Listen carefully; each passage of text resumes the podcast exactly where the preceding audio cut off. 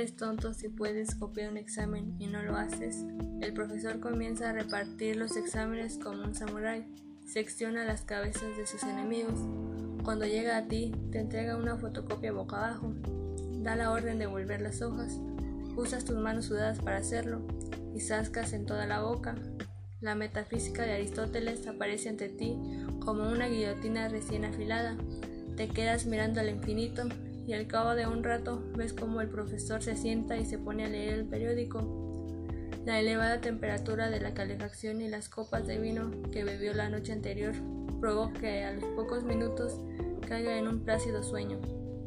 Con el profesor en brazos de Morfeo tienes una oportunidad única para copiar con total impunidad. ¿Eres tonto si no lo haces? Copiar o no copiar, esa es la cuestión. El debate no es si puedes hacerlo. Estamos de acuerdo en que dado el estado en el que se encuentra tu profesor, no hace falta ser un genio para engañarlo.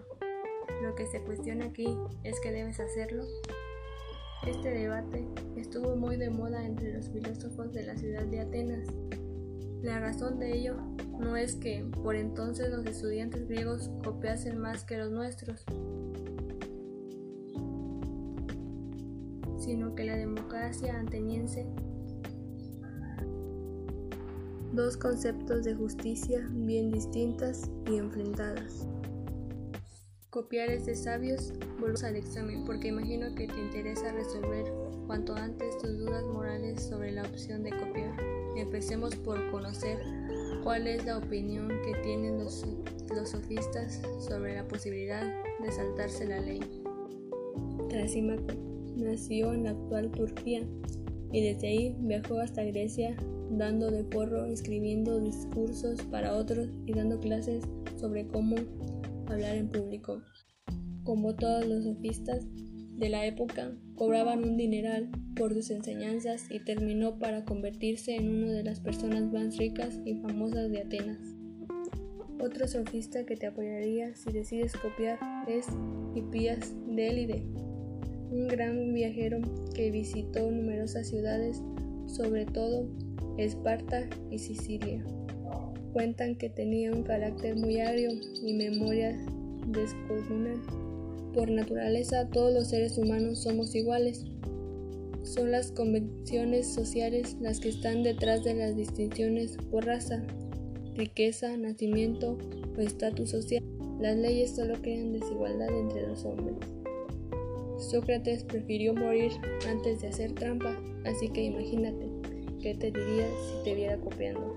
El filósofo, griego fue acusado por un fanático religioso de no creer en los dioses de la ciudad, introducir divinidades nuevas y corromper a la juventud con sus ideas.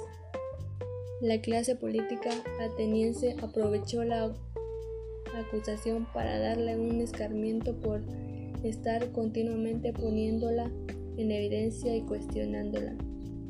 En caso de ser declarada culpable, la sentencia era condenada a muerte por medio de ingestas de un veneno, la cicuta. Sócrates y Yedo te invitan a vivir tu vida teniendo como principios la justicia y la verdad, cosas que en resumen en ser gente decente.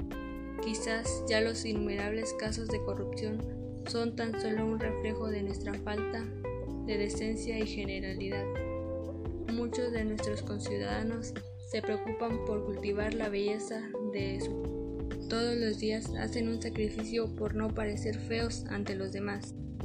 También hacen un esfuerzo por cuidar su higiene y seguramente se sentirían muy incómodos si alguien les dijese que huelen mal pero parece que no todos se preocupan por tener una buena higiene moral, en decir, por ser personas decentes. Para Sócrates debería preocuparte porque tu alma no huela mal y porque nadie pueda decirte que eres un mentiroso, un tramposo o un falso.